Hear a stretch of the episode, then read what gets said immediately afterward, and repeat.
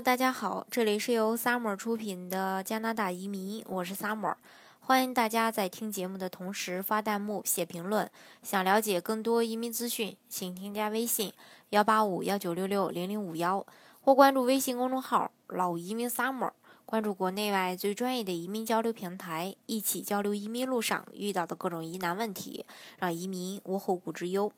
今天呢，跟大家来分享一下加拿大移民的孩子和留学生都有哪些差别。其实，对于大多数的加拿大移民来说，为了子女的教育，为了孩子能有一个良好的学习环境，以及完善的免费医疗服务体系，吸引与日俱增的这个国人向往，许多家长选择让孩子出去学习深造。那么有个问题啊，拿呃这个加拿大移民或者说加拿大。呃，去留学如何衡量一个利弊，选择哪个更有利呢？今天就跟大家来分析一下。首先，获得加拿大身份的话，孩子的入学可以按照本地学生的身份申请心仪的学校，并且呢也没有名额的限制。你想去哪个学校，能申请到哪个学校，完全没有名额的限制的。并且是十二年的义务教育也都是免费的，包括成人基础教育也也是全免的，高等教育和职业教育不分年龄性别都可以申请免息的这个贷款和资助。但是呢，对于留学生来说，他们有严格的一个名额限制，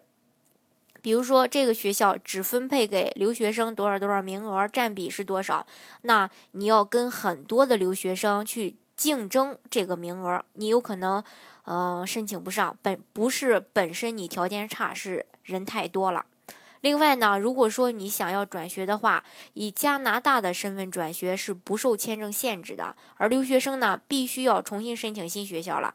这就是两两者的一个很大的差异了。再说一下这个学费啊，如果是说你有加拿大身份的这个学生，收费按照本地学生的标准，大约是留学生的五分之一啊。并且还可以申请政府无息贷款，而留学生呢，学费每年在两万加币以上，而且留学生申请政府的无息贷款的资格是一点都没有的。这是这个学费的问题。再来说一下这个福利啊，有加拿大身份的学生可以享受加拿大的医疗福利。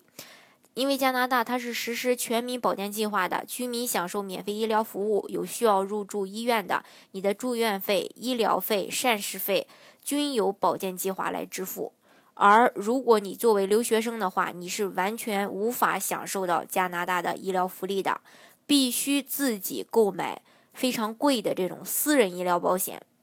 从这一点来说呢，两者的性质和待遇是完全不一样的。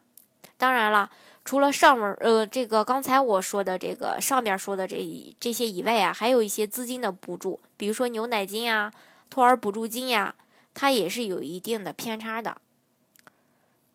留学以后，大家最关心的就是这个就业就业的一个问题了。如果你有加拿大身份，在学习期间，你可以通过打工积累工作经验，并且资助学费，可以自由选择职业，有平等的这种就业机会。还可以直接去美国就业，并且工资级别不会因为在读而受到限制，也是当呃完全跟当地人是一样的。而留学生呢，只能在校园内打打工，有的为了多挣几个钱儿去打个黑工，并且还有时间限制，因为签证的限制，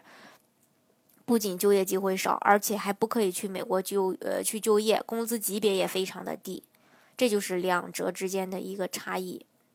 通过我是这这说的这些对比啊，如果是说为了孩子的教育成长移民选择移民加拿大呢，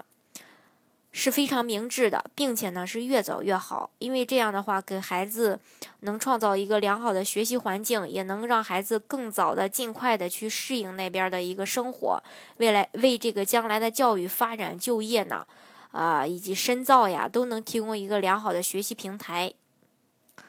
嗯，这个呢。呃，就是这个本地留学这个留学生和本地呃拿到移民身份孩子的一个区别啊，大家可以仔细的去想一想，算一算这笔账。因为留学生的话，每年花的钱也不少。你三呃这个从高中开始留学到这个大学这几年的时间，你的整个的一个留学的花费，其实都够一家人移民的费用了。但是呢，具体的大家怎么选择，还是要看大家自己的一个想法了。我只是说，呃，从这个比较客观的一个因素来跟大家来分析一下身份和留学生的一个区别。好，今天的节目呢，就给大家分享到这里。如果大家想具体的了解加拿大的移民政策的话，欢迎大家添加我的微信幺八五幺九六六零零五幺，或是关注微信公众号“老移民 summer”，关注国内外最专业的移民交流平台，一起交流移民路上遇到的各种疑难问题，让移民无后顾之忧。